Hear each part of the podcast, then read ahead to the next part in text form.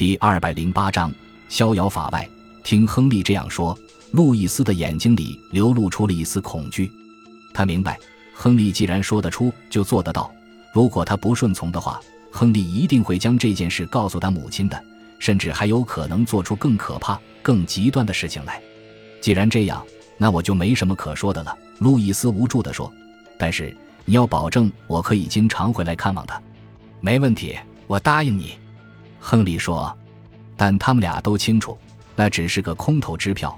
他们此行前往芝加哥，就再也不会回来了。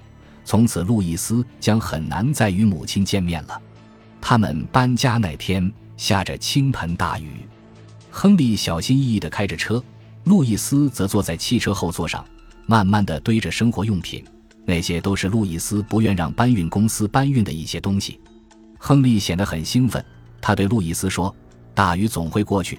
当天气放晴以后，我们就可以看到美丽的田园风光了。当他们驾车穿过乔治华盛顿大桥后，亨利说：“我们还要走一个星期才能到芝加哥呢。这一路上，我们可以边走边玩，把这次旅行看成是一次度蜜月的机会。亲爱的，旅途中只有你和我，这是我渴望已久的事。”路易斯打了个冷战，将身上的厚大衣裹得更紧了。亨利意识到，妻子因斯科特之死受到惊吓，需要一段时间才能慢慢恢复过来。到了那时候，自己就什么都有了，除了事业上的成功，还将拥有妻子全部的爱。至于斯科特，让他彻底见鬼去吧。亨利和路易斯为了早点到达芝加哥，他们连夜赶路。到了傍晚的时候，大雨依旧下个不停。由于能见度低。再加上道路湿滑，他们开得非常慢。亨利想找一家汽车旅馆住宿，于是他驶下高速公路，上了一条辅路。在这条路上，他们跟在一辆大卡车后面。那辆大卡车开得很慢，亨利几次想超车，但都没成功，被那个庞然大物挡着。亨利真是有气撒不出。亨利开始变得烦躁不安起来，他嘴里不住地咒骂着。拼命地按着汽车喇叭，向那辆大卡车发出抗议。最后，那辆卡车终于向一边让开了，并且慢慢降低了速度。亨利看到超车的机会来了，便猛踩油门，越过道路中央的白线，超过了那辆大卡车。就在亨利超车的那一瞬间，对面射来一道耀眼的强光，一辆汽车朝他们迎面开来。亨利急忙猛踩刹车，可已经来不及了。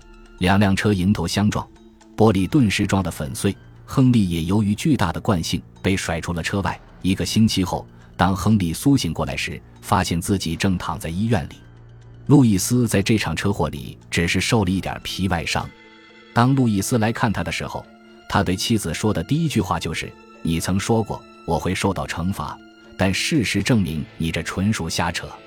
如果按照你的说法，这次车祸应该让我死掉。”可是你瞧，我大难不死，医生说我再过一段时间就能出院。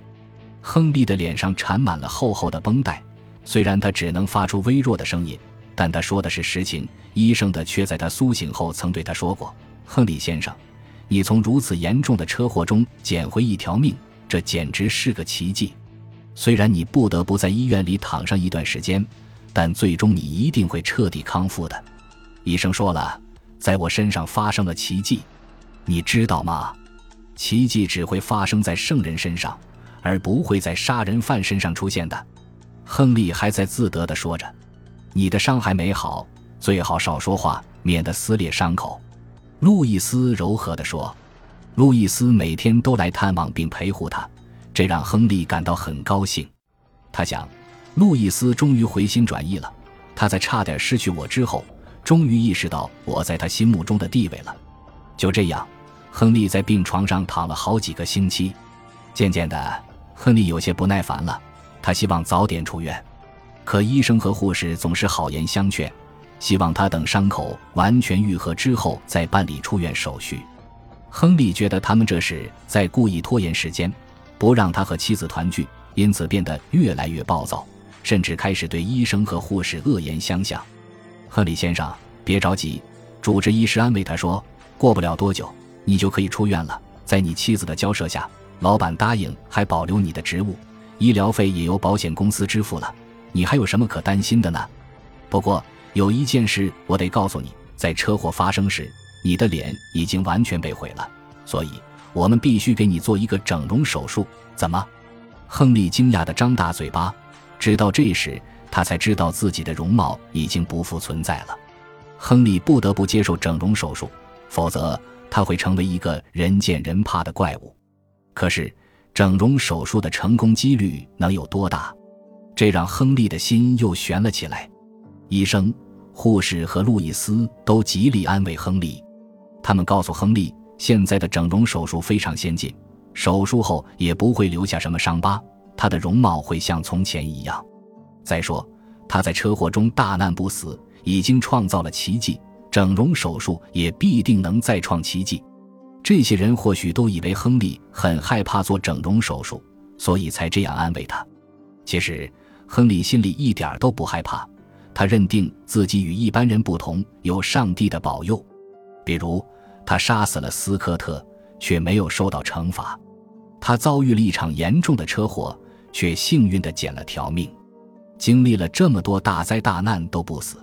为什么还要害怕一次小小的脸部整容手术呢？